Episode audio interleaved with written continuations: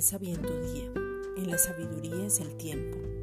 Hoy estamos en el tiempo de la cosecha. Es el tiempo de recoger la cosecha porque el Señor está a la puerta. El que entiende el valor de la obra de Jesucristo entiende el tiempo.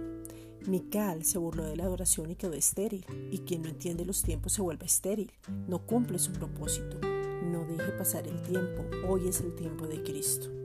Ahora somos sacerdotes, se cambió el sacerdocio, ya no estamos bajo la ley, ahora no hay altares y ahora no hay tabernáculos.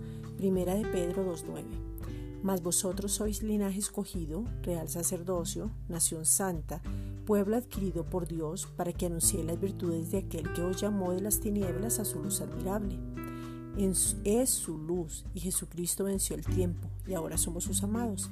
Él venció al que tenía el imperio de la muerte para ponernos en el tiempo de la eternidad, para hacer la historia acá. Por eso no perdemos el tiempo. Estamos bajo el poder de una vida indestructible. La ley quedó anulada al igual que el tiempo antiguo, pero ahora tenemos el poder de la resurrección.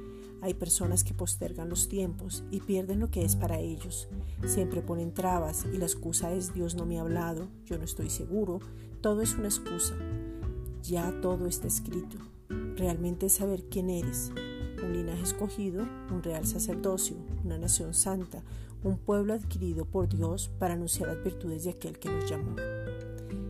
Esta es una reflexión dada por la Iglesia Gracia y Justicia.